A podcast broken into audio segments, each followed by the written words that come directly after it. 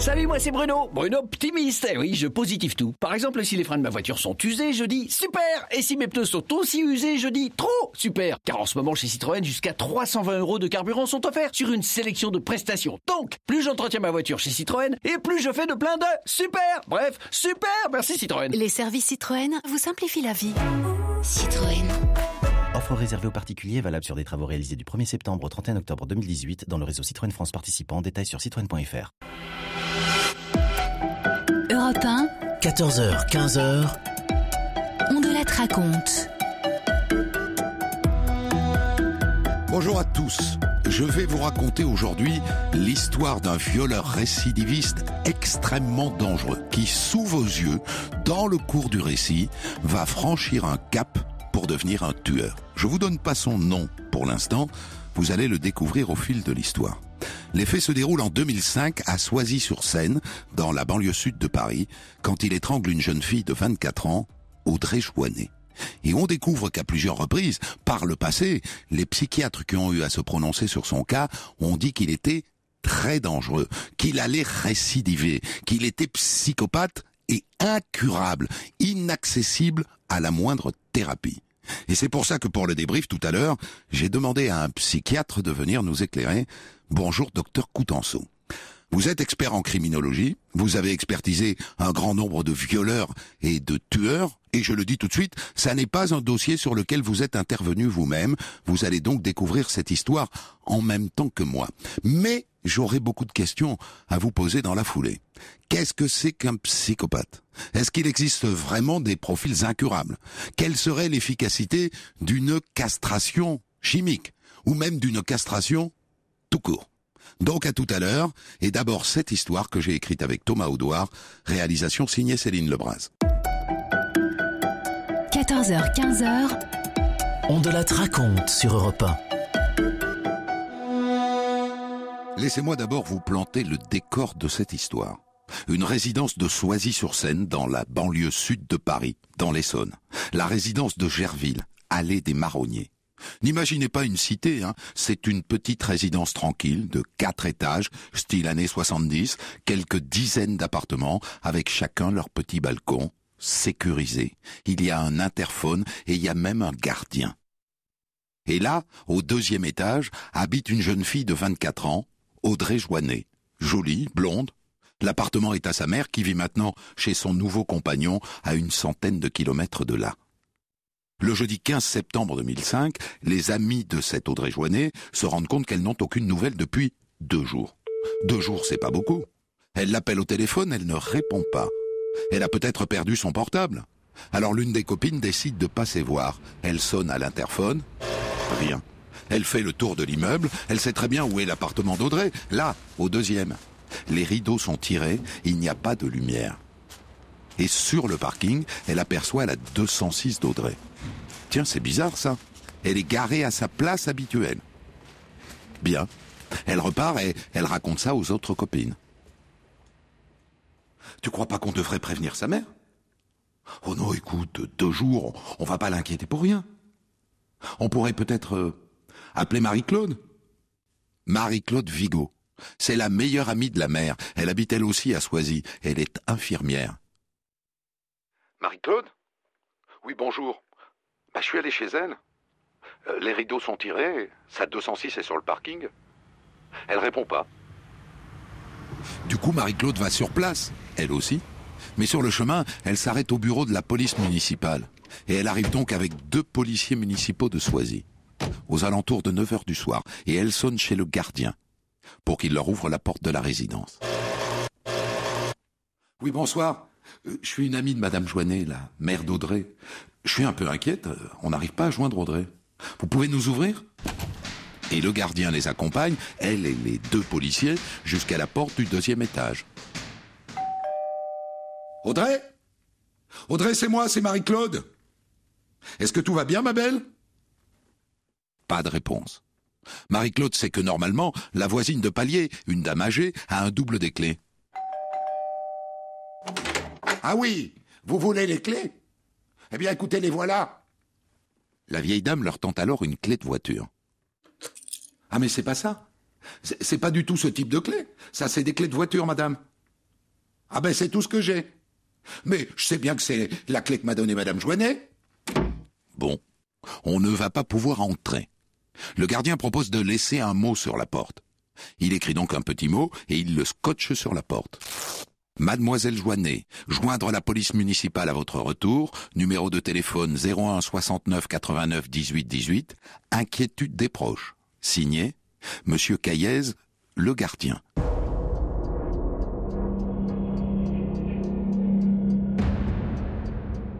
Et la nuit passe, toujours sans nouvelles. Mais Marie-Claude ne prévient toujours pas la mère, cette envie de ne pas l'inquiéter. C'est le gardien qui la prévient.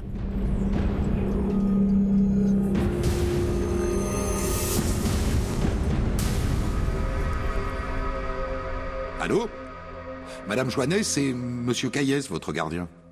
Je vous appelle parce qu'on a un petit souci, on n'a pas vu votre fille depuis au moins 24 heures. Ah bon? Mais vous êtes sûr qu'elle n'est pas chez elle? À certains, on a frappé plusieurs fois, elle répond pas. Mais, mais je vais vous dire, les rideaux sont fermés. La mère, à son tour, tente de joindre Audrey. Pas de réponse. Alors elle va sur place, et elle, elle, elle a un double de la clé.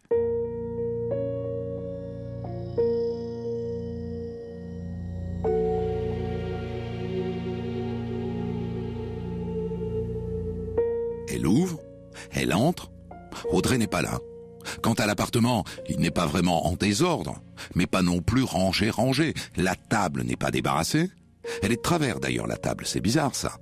Audrey rentrait d'un voyage au Brésil, ses valises ne sont pas défaites, son ordinateur est branché et traîne sur le canapé.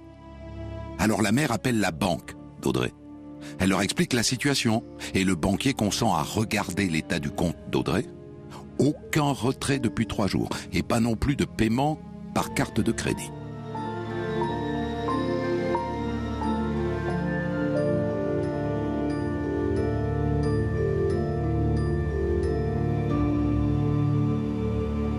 Là, la mère formule les choses dans sa tête pour la première fois. Audrey a disparu. Jusque-là, elle était entre deux. Une jeune fille de 24 ans a bien le droit de découcher trois jours. Et là, elle se dit qu'est-ce que je fais? Je vais voir les flics? Elle se doute de ce qu'ils vont lui répondre. Elle est majeure. Elle a le droit de disparaître. Alors elle appelle son compagnon. Elle est en larmes. Tu, peux me rejoindre? À Soisy, s'il te plaît Tu comprends si, si, si Audrey rentre, je veux être là. Audrey n'a aucune chance de rentrer. Je vous raconte une affaire criminelle la qui se déroule en septembre 2005 à Soisy-sur-Seine dans l'Essonne, au sud de Paris. L'enquête sur la disparition d'Audrey Joannet, une jeune femme de 24 ans. Tout à l'heure, je débrieferai cette affaire avec quelqu'un qui ne connaît pas ce dossier, qui le découvre en même temps que vous, mais qui toute sa carrière a hanté les cours d'assises. Il a expertisé les plus grands criminels. Il s'agit du psychiatre expert en criminologie, Roland Coutenceau. Audrey a disparu depuis trois jours. Un léger désordre règne dans son appartement. Sa mère décide de s'installer sur place et de l'attendre.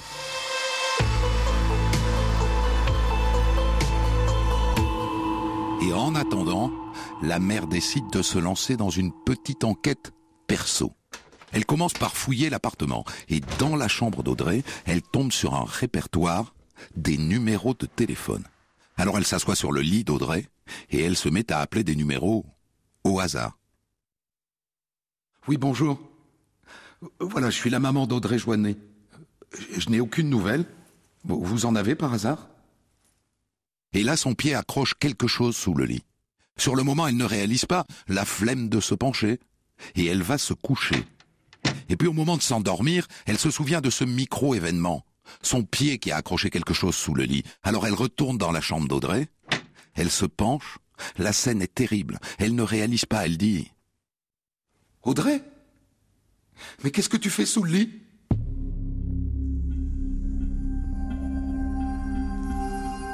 Puis elle comprend. Et là, elle pousse un hurlement. Le corps d'Audrey est là, sous le lit, nu. Elle a été étranglée. Et elle a des blessures sur le corps. Ça fait quatre jours qu'elle est là, sous le lit. Le quelque chose qu'elle avait accroché avec son pied. C'était les cheveux de sa fille. terrible scène.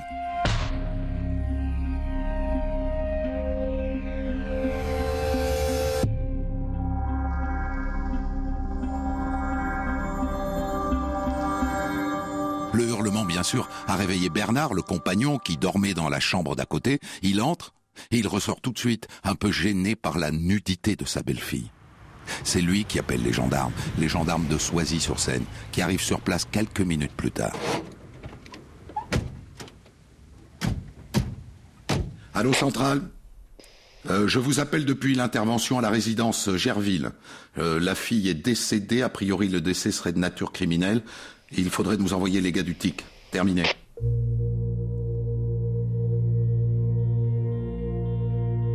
Les TIC, les techniciens en identification criminelle, les experts de la gendarmerie, qui constatent que oui, elle a été étranglée, mais elle a été frappée aussi. Elle a des échymoses aux chevilles et sur le visage.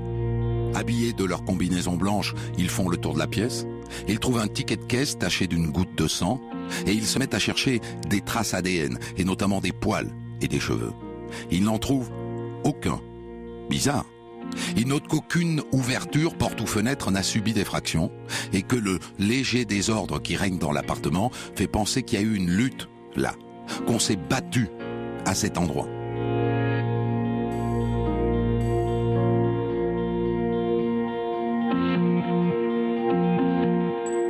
Le lendemain, ils font le tour des voisins. Trois voisins disent qu'ils ont entendu des cris la nuit du 13 au 14 septembre vers 3h30, 4h du matin. Ah, c'était un cri de quelqu'un qui appelait à l'aide. J'ai tout de suite réveillé ma femme, et puis je suis sorti voir dehors ce qui se passait. Mais plus rien. Maintenant, je sais qu'Audrey est morte. Je m'en veux terriblement.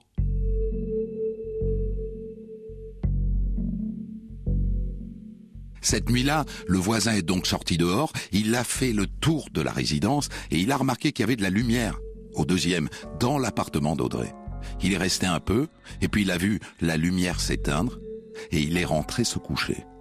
Audrey aurait donc été tuée entre 3h30 et 4h du matin le soir du 13. C'est-à-dire quelques heures après qu'elle a dîné avec l'une de ses amies, c'est la dernière fois qu'on l'a vue vivante.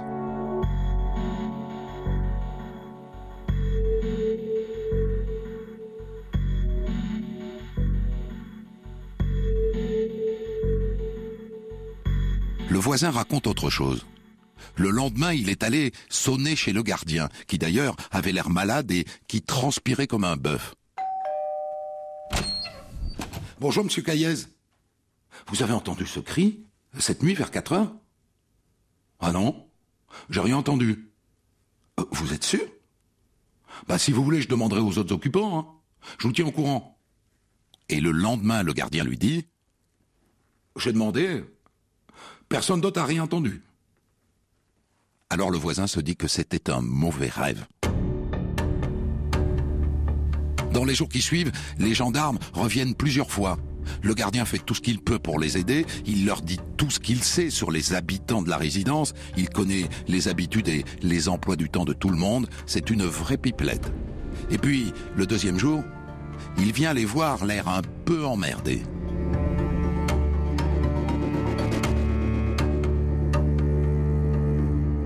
Messieurs, faut que je vous dise, parce que de toute façon, à un moment, je vais avoir des soucis. Vous allez finir par vous intéresser à moi. Mais pourquoi vous dites ça, monsieur Caillez Ben, je suis déjà connu, moi. J'ai déjà fait de la prison. Je suis tombé pour viol. Les gendarmes n'étaient pas au courant, ils n'avaient pas encore passé les noms des protagonistes de cette affaire au fichier. Mais le gardien les rassure tout de suite. Mais c'est pas moi, hein. Moi, j'ai plus de libido. Je suis en traitement de castration chimique. Parce que, euh, je voulais vous dire, il y a des chances que vous trouviez mon ADN dans l'appartement de mademoiselle Joannet. Et il y a pas longtemps, je lui ai apporté une bombe insecticide. Elle avait des guêpes. Voilà quoi. Je sais que vous allez me suspecter à un moment. Parce que j'ai commis des viols. Des viols Tiens, pourquoi est-ce qu'il parle de viol Pour l'instant, on ne sait pas si Audrey a été violée. Elle a été battue, elle a été étranglée, ça c'est sûr, mais on attend toujours les résultats de l'autopsie. Alors pourquoi est-ce que le gardien parle de viol? Europe 1, on de la raconte. Je vous raconte aujourd'hui une enquête criminelle qui se déroule en septembre 2005 à Soisy-sur-Seine, dans l'Essonne, au sud de Paris. L'enquête sur l'assassinat d'Audrey Joannet, une jeune femme de 24 ans que l'on retrouve étranglée chez elle, sous son lit. Et sachez d'ores et déjà que tout à l'heure, quand son assassin aura été arrêté et condamné, à la fin de cette histoire, je ferai appel pour le débrief au service d'un expert psychiatre, l'un des meilleurs, le docteur Roland Coutenceau. Nous en étions au point de basculement de cette histoire. Le gardien de l'immeuble vient dire aux gendarmes qu'il a des antécédents et qu'il craint d'être soupçonné. Il s'appelle Jean-Luc Caillez et il a déjà été condamné pour viol. Sa démarche est étonnante car à ce stade, dans l'attente des résultats de l'autopsie, on ne sait pas si Audrey a été violée.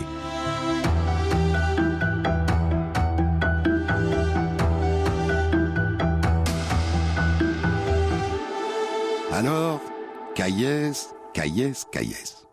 Les gendarmes passent le nom du concierge au fichier. Eh bien, il n'a pas menti. Il a bien été condamné pour viol dans les années 80. Une jeune femme, Evelyne, qu'il a traînée dans un bois sous la menace d'une arme, qu'il a ensuite ramenée chez lui, à qui il a dit assez bêtement son nom, son prénom et même son adresse. Il a donc été arrêté dans la foulée et il a avoué tout de suite. Ah, ça c'est intéressant.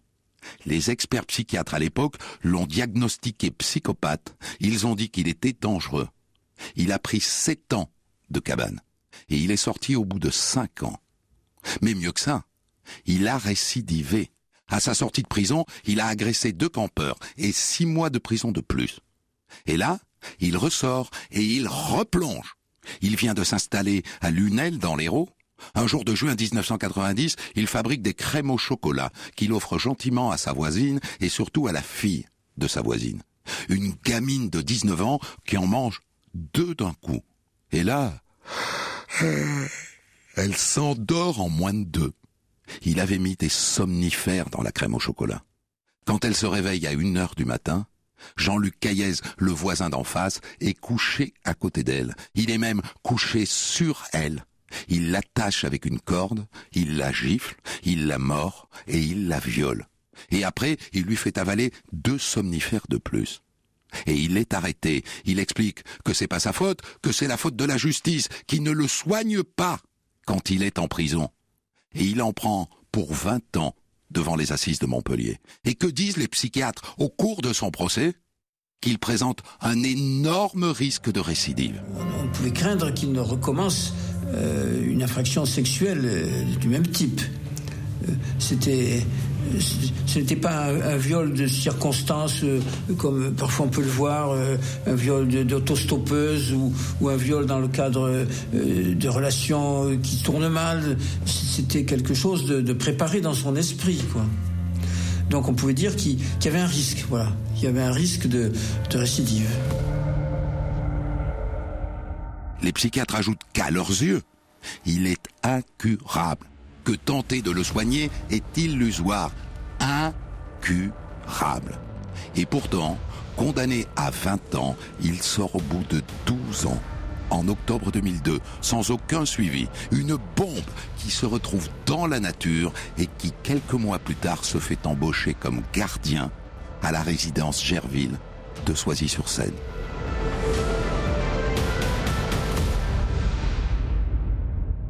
Et d'ailleurs, en plongeant dans leur fichier, les gendarmes découvrent quelque chose de légèrement ennuyeux.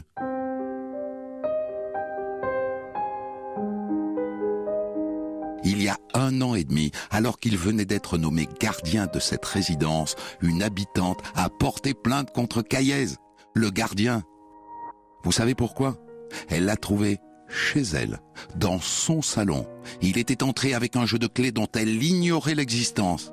Elle dit texto dans sa plainte qu'elle l'a perçu comme un prédateur sexuel.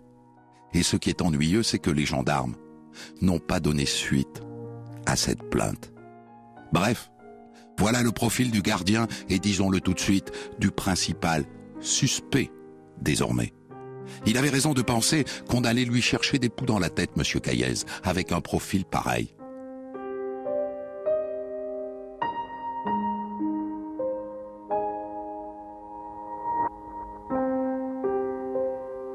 À ce moment-là tombent les résultats de l'autopsie. Audrey a bien été violée. Lésion vaginale et anale. Et bonne nouvelle, on a retrouvé du sperme. Donc, on a l'ADN du tueur. Si c'est Caillez, il est cuit. Les gendarmes vont le voir immédiatement.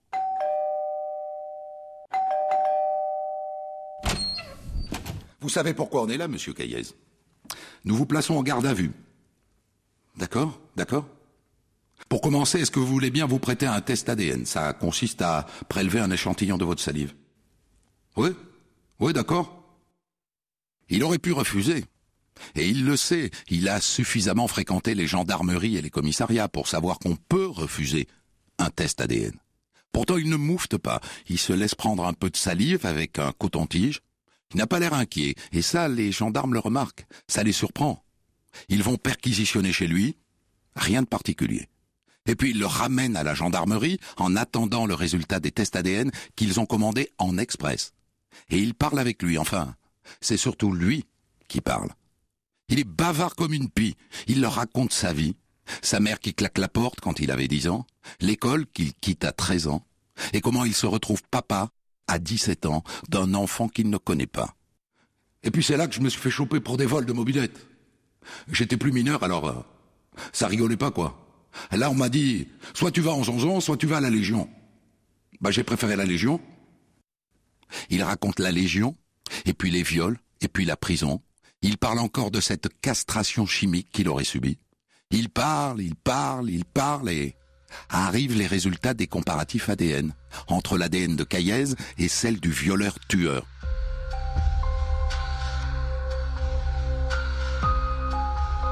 Bah, chef, c'est pas lui. Comment ça, c'est pas lui? Montrez-moi le rapport du labo. Bah le voilà, chef, mais euh, je vous dis, c'est pas le même, hein. C'est pas l'ADN de Caillez qu'on a retrouvé sur le corps. Stupéfaction générale. On appelle le procureur. Qu'est-ce qu'on en fait? On le relâche? Europe 1, On de la raconte. Je vous raconte aujourd'hui une enquête criminelle qui a lieu à Soisy-sur-Seine dans l'Essonne, au sud de Paris, à la fin de l'année 2005. L'enquête sur l'assassinat d'Audrey Joannet, une jeune femme de 24 ans que l'on retrouve étranglée chez elle, sous son lit. Et qui conduit à l'arrestation et au placement en garde à vue du gardien de son immeuble, un certain Jean-Luc Caillez, un violeur récidiviste plusieurs fois condamné et diagnostiqué lors de ses précédentes affaires, psychopathe incurable. D'où le choix pour le débrief de cette histoire tout à l'heure de faire appel à un expert psychiatre, le docteur Roland Coutenceau. Ce Jean-Luc Caillez a le profil. Mais les gendarmes butent sur un hic, l'ADN relevé sur le corps de la victime n'est pas le sien. Du coup, les gendarmes se disent, peut-être que c'était un viol collectif, peut-être qu'ils étaient deux, peut-être que Jean-Luc Caillez a trouvé la victime, forcé sa porte, et que c'est un de ses copains qui l'a violée et peut-être tué. C'est la seule hypothèse qui tienne. Ça serait quand même le comble que ce ne soit pas lui. Ça serait le comble de devoir le relâcher. Parce qu'objectivement, en l'absence d'ADN, ils vont devoir le relâcher. Donc ils le maintiennent en garde à vue quelque temps, mais ils lui collent la pression. Monsieur Caillez, vous nous avez dit que vous suiviez un traitement de castration chimique, c'est vrai Vous avez suivi un traitement de castration chimique. Mais c'était il y a trois ans. Depuis, vous l'avez arrêté, n'est-ce pas? Donc vous n'êtes plus sous traitement. Mais puisque je vous dis que j'ai plus de libido, je bande plus. C'est impossible que ce soit moi qui ai violé Audrey. Tiens donc, vous l'appelez Audrey à présent. Ça n'est plus mademoiselle Joannet. Et là, visiblement déstabilisé, Caillez plonge la tête dans ses mains, et puis il la relève, lentement. Il regarde un à un les gendarmes qui sont en face de lui, et il dit C'est moi. C'est moi qui l'ai fait.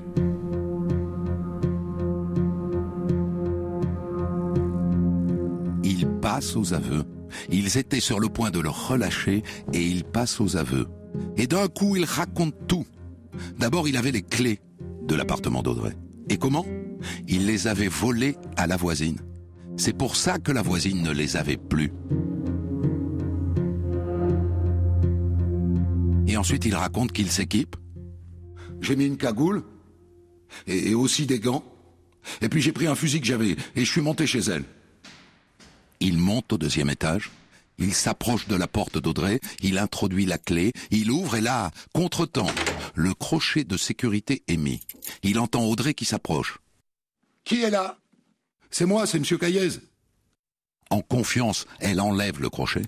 Et là, il met un grand coup d'épaule dans la porte et il entre. Et il lui ordonne de se déshabiller. Il a son fusil à la main et il se fait pratiquer une fellation. Il raconte assez facilement. Psychopathe peut-être, mais psychopathe bavard. Bavard et flambeur. Et à votre avis Elle est morte à quelle heure, Audrey? À quelle heure, à quelle heure? D'après ce que dit l'autopsie, elle est morte à 4 heures du matin? Ah ah Erreur Je ne l'ai pas tuée tout de suite. Il a l'air content de son coup. Il dit qu'il ne l'a tuée que le lendemain soir et qu'il l'a gardée une journée entière, prisonnière, dans sa loge. Une journée entière. Et elle n'a pas crié, elle ne s'est pas rebellée. Je l'avais bourrée de somnifères. Et elle était bâillonnée. Elle risquait pas de crier, hein. Et pourquoi est-ce que vous l'avez séquestrée chez vous? Bah pour jouer avec elle. Jouer Il raconte qu'une fois qu'il l'a déshabillée, il lui a rasé les poils pubiens, et puis qu'il lui a fait prendre une douche et qu'il l'a gardée comme ça, toute la journée, ligotée sur une chaise, bâillonnée, une journée entière.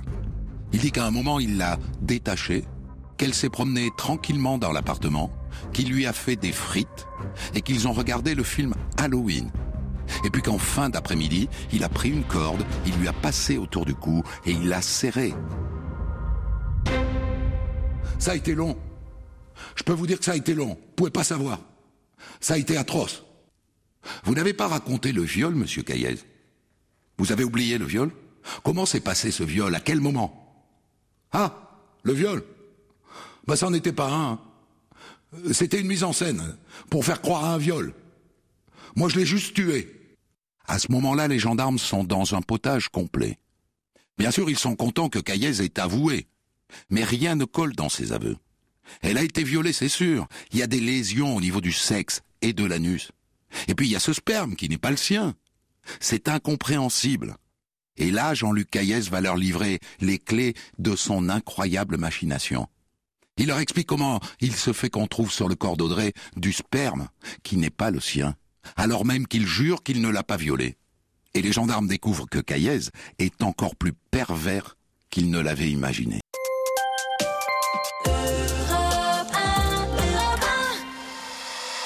Europe 1. On de la raconte. Je vous raconte aujourd'hui une affaire criminelle qui met en scène un tueur psychopathe extrêmement dangereux, Jean-Luc Caillez. Un violeur récidiviste qui en 2005 franchit un cap, il tue pour la première fois, il étrangle une jeune fille qui habite l'immeuble dont il est le gardien, Audrey Joannet. Et j'ai demandé à un expert judiciaire, le psychiatre Roland Coutenceau, qui est un spécialiste des perversions sexuelles, de venir m'aider à débriefer cette histoire dans un instant. Je viens de vous raconter qu'à un moment, Jean-Luc Caillez craque et avoue le meurtre d'Audrey, alors même que ça n'est pas son ADN qui a été retrouvé sur le corps. Il lui reste à avouer comment il a tenté de faire porter le chapeau à quelqu'un d'autre. Vous dites que vous ne l'avez pas violée, monsieur Caillez. Mais elle a été violée. C'était une mise en scène. J'ai utilisé un concombre. Mais enfin, monsieur Caillez, d'où vient le sperme qu'on a retrouvé sur le corps et qui n'est pas le vôtre? Oh, ça, ça aussi c'est une mise en scène.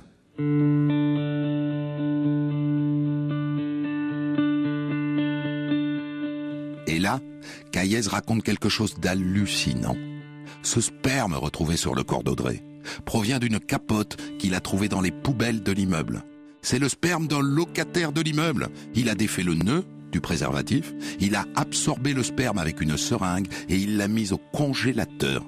Et quand il a tué Audrey, il n'y avait plus qu'à le décongeler et à en mettre dans la bouche et dans le vagin de sa victime.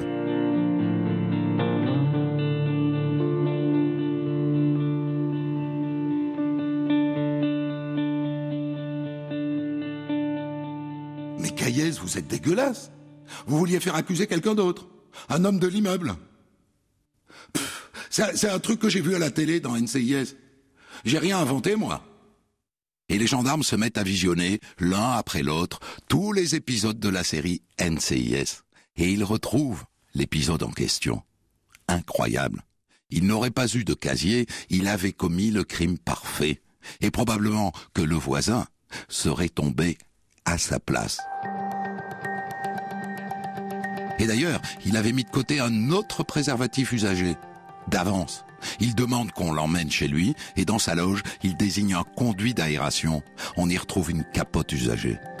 Il dit aussi où est le fusil, un fusil à canoncier qu'il avait planqué dans un appartement inoccupé de l'immeuble dont il avait les clés. Il désigne l'endroit dans la Seine toute proche où il a jeté quatre sacs poubelles qui contiennent pêle-mêle les draps, les vêtements d'Audrey, du ruban adhésif et le fameux préservatif.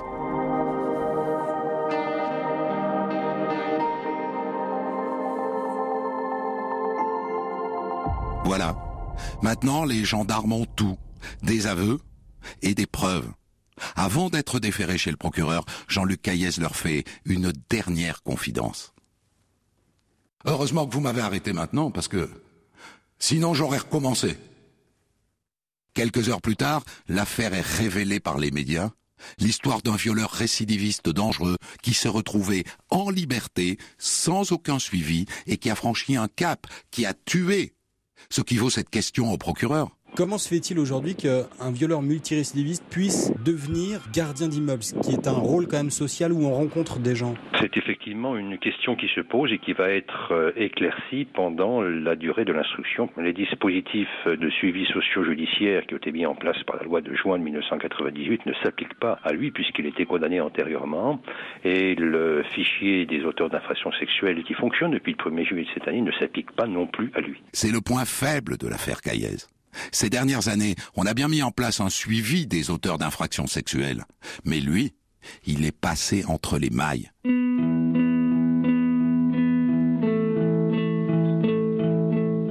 Caillez est jugé en mai 2008 par la cour d'assises de l'Essonne pour le meurtre d'Audrey Joinet. Quand il entre dans le box, les habitants de la résidence qui sont là ont beaucoup de mal à le reconnaître. En deux ans et demi de prison, il a vieilli de dix ans. Un événement marque ces trois jours de procès. Le président fait venir sa mère pour témoigner. Mais quand elle arrive à la barre, il se met à hurler. Il refuse qu'elle s'exprime. Et il bugle tellement que le président finit par y renoncer. Et à la fin, le verdict est extrêmement sévère.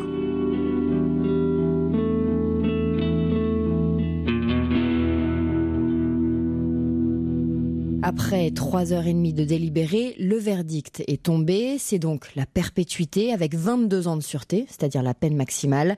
Marie Perrault, vous avez suivi ce procès pour Europe 1. Ce verdict a été accueilli par des applaudissements et ensuite par des insultes. Oui, à l'énoncé de la perpétuité, euh, la salle entière s'est levée comme au spectacle pour applaudir. Des insultes ont ensuite fusé. Jean-Luc Ayes s'est alors tourné vers le public en brandissant ses deux majeurs. La mère d'Audrey, elle, a pleuré longuement avant de sortir de la salle. Jean-Luc Caillès pourra présenter une première demande de libération conditionnelle en 2027. Il sera alors âgé de 70 ans.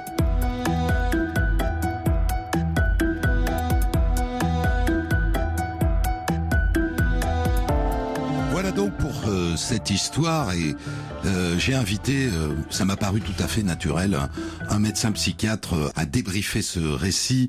docteur Coutenceau, vous êtes expert en criminologie, vous êtes président de la Ligue française de santé mentale. Vous venez d'écrire un livre qui s'appelle Violence ordinaire et violence hors normes aux éditions Duno. Ça n'est pas une affaire dans laquelle vous avez eu à vous prononcer comme expert. Vous l'avez découverte en même temps que les auditeurs. Qu'est-ce qu'elle vous inspire comme ça à chaud? Est-ce que vous y reconnaissez finalement l'un de vos clients assez typique Premièrement, c'est une histoire hors norme, donc c'est pas celle, je dirais, du violeur ordinaire. On le voit ici, c'est un violeur récidiviste qui devient un tueur. Cette histoire hors norme, elle est intéressante parce que là, vous avez raconté toute une histoire de vie transgressive. Et on voit que ça pose plusieurs questions première question, et ça avait été perçu par le psychiatre qui l'a vu dès la première affaire, est-ce qu'il y a des violeurs qui sont plus particulièrement inquiétants que les autres? C'est la première question que se pose euh, le parquet, l'avocat général, mais aussi la société. Deuxième question, bien sûr, on se dit, mais quels auraient été les moyens pour essayer d'empêcher cette répétition? Alors, les moyens, on va peut-être en parler. Il y a bien sûr le suivi médicale et psychologique, la castration chimique et aussi le bracelet électronique. Et mon troisième commentaire de psychiatre criminologue, c'est qu'on le voit dans cette affaire aussi. C'est-à-dire que deux choses qui sont un peu particulières. On voit qu'il améliore son scénario. Dans la deuxième affaire, il met quelque chose qui rend la jeune fille dans sa glace, qui induit un petit peu le sommeil. Dans la troisième affaire, on pourrait dire, c'est comme un metteur en scène. Un metteur en scène qui s'est inspiré en même temps, on le voit dans certains... D'une série télé, là aussi, on, le voit dans d'autres affaires. Ce qu'on voit aussi qui est étonnant, c'est que il avoue peut-être avant même que les enquêteurs le décodent. Et là, ça me fait euh, donner le dernier commentaire. C'est caractéristique, ça. C'est caractéristique d'un certain type de sujet transgressif. Et j'ai eu du mal un petit peu quand j'étais jeune psychiatre expert à le décoder. Des gens pour qui, d'une certaine manière, on se dit il y a un voyeurisme, il y a un plaisir d'exposer. Ils sont fiers. Et leur passage à l'acte, d'une certaine manière, j'ai eu du mal à le dire comme ça, c'est comme une œuvre et on comprend que finalement, ce qu'il produit, entre guillemets, comme d'autres veulent réussir des choses, c'est finalement l'acte transgressif un peu sophistiqué. La scène qui est vraiment caractéristique, c'est quand il dit, d'après vous, à quelle heure elle a été tuée, les flics lui répondent 4h30 du matin, mais non, mon pauvre ami, vous n'y êtes pas, je l'ai gardé toute la journée chez moi, ça. Vous ne l'aviez pas vu, mon Dieu que vous êtes mauvais, quoi. Et en même temps, regardez, dernier commentaire, c'est que même quand il avoue,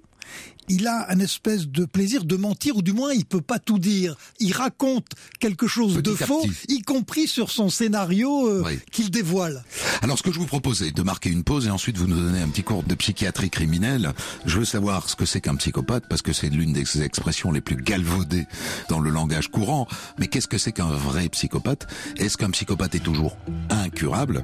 Est-il euh, possible de le soumettre à une castration chimique ou à une castration tout court? On sait qu'il y en a qui le réclament et Jean-Luc Caillez réclamait d'être castré.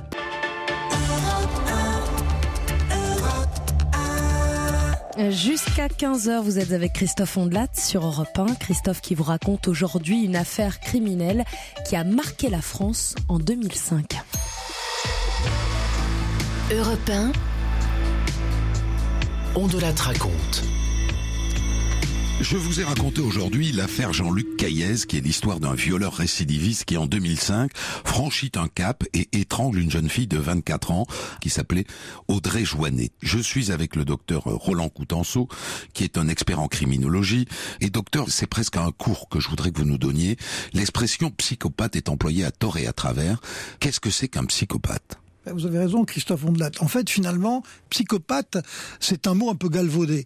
Et pour le faire vivre un petit peu, je vais montrer que derrière ce mot, il y a des réalités de personnalité tellement différentes. Le psychopathe un peu classique, celui qui est le plus fréquent un peu dans nos prisons, c'est un sujet certes qui a une dimension d'impulsivité, d'instabilité, mais en même temps il est un peu fragile, il prend de la drogue, il s'alcoolise, il a des addictions. Il y a un deuxième type de psychopathe, c'est des sujets qui sont contrôlés, qui se dépriment jamais, qui n'ont pas besoin d'avoir recourir à la drogue, l'alcool, mais dès qu'ils ont envie de quelque chose, dès qu'ils sont tentés, ils s'autorisent à transgresser sans être trop culpabilisés. Moi, j'appelle ça le psychopathe assuré. Et puis, il y a un troisième type de psychopathe.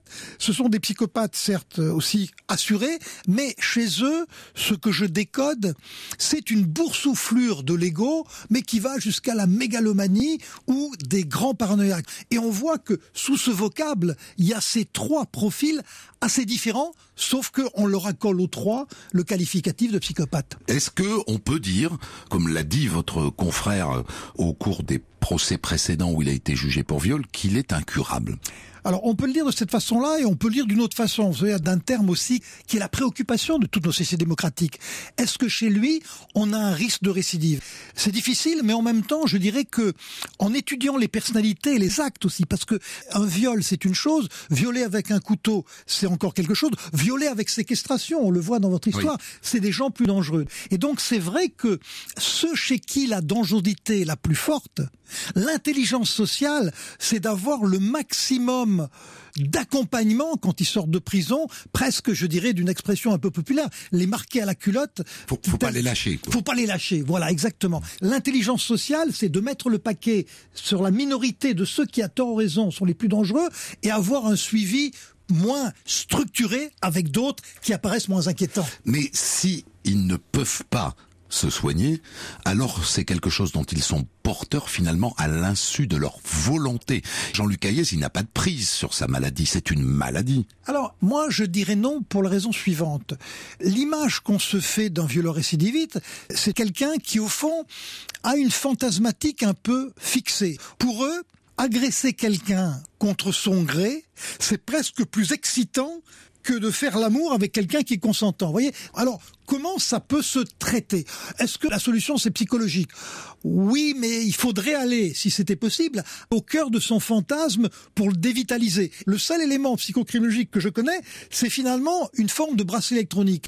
Avoir un bracelet électronique, certes, on peut faire un acte, mais à tous les coups, on perd. Si je viole encore quelqu'un, je suis sûr d'être pris. Vous avez vu qu'il a fait cette petite ruse quand même. Dans la construction de son scénario, il y a l'espoir un peu infantile que les soupçons aille vers lui alors qu'il est le concierge. Tout simplement, il a eu l'idée un peu stratégique d'injecter le sperme d'un autre. Mais est-ce que même s'il n'avait pas avoué, on l'aurait pas fini par le penser. J'ai connu des enquêtes où les enquêteurs ont été avec le même scénario, ils ont fini par se dire, mais justement, il a tellement le profil de l'emploi, le père Caillez, hmm. que finalement, est-ce qu'il n'aurait pas pu injecter quelque chose? Donc, vous voyez, hmm. c'est-à-dire, c'est stratégique, mais en même temps, c'est un peu cousu de fil blanc. Donc, vous avez évoqué la piste de la castration chimique. Il l'a subi. Le problème, c'est qu'il faut continuer à prendre son traitement et dès qu'on l'arrête, les pulsions reviennent. Il y a aussi la piste de la castration physique. Il y a un certain nombre de grands pervers comme ça qui disent, écoutez, moi, je peux rien faire ma perversité.